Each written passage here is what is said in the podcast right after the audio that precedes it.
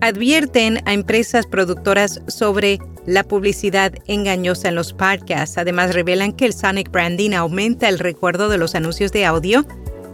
¿Y por qué los compradores de anuncios de podcast dudan en gastar en anuncios programáticos? Hoy lo hablamos en Notipod Hoy. Bienvenido. Notipod Hoy, un resumen diario de las tendencias del podcasting el audio cristalino de nuestro podcast diario Notipod hoy es traído a ti por Hindenburg. Oír es creer. Prueba la herramienta de reducción de ruido de Hindenburg gratis durante 90 días y recibe un 30% de descuento en una suscripción anual. Haz clic en las notas.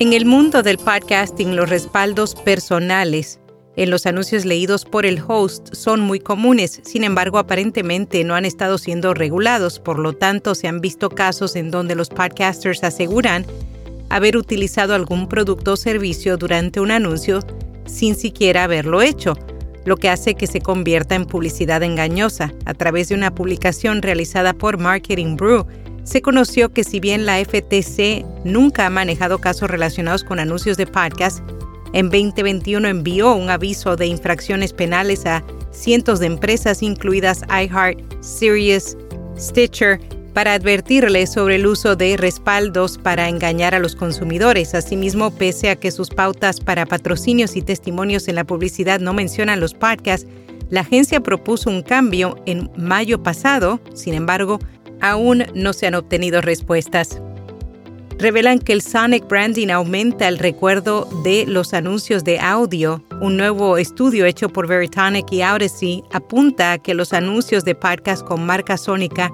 tuvieron un aumento del 14% en el recuerdo del anuncio y eso a su vez impulsó la atención de compra en un 2%. Además, el análisis de 113 anuncios de podcast y radio muestra que aquellos que usaban marcas sónicas tenían una mayor conexión con los oyentes.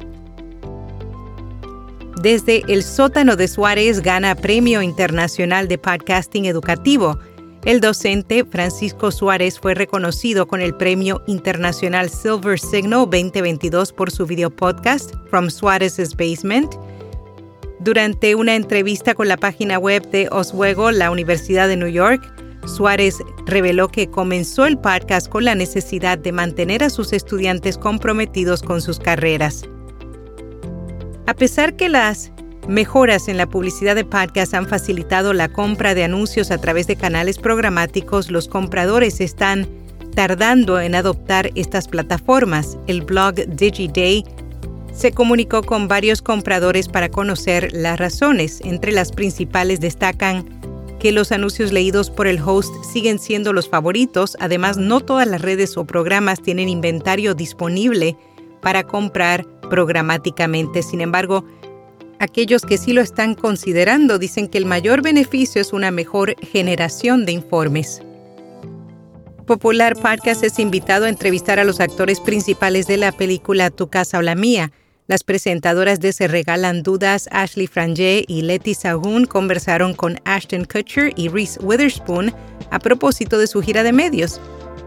Durante el encuentro hicieron todo tipo de preguntas y jugaron a completa la oración. Anteriormente, las juntas de prensa de estas películas de Hollywood, los press junkets, solo se llevaban a cabo con medios tradicionales, pero ahora también están tomando en cuenta a los podcasters.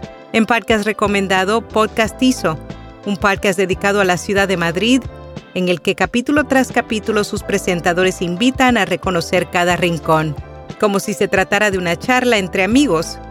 Y hasta aquí, no tipo doy. Anuncia tu evento, compañía productora o podcast en nuestra newsletter o podcast diario. Para información, envíanos un email a contacto arroba Será hasta mañana.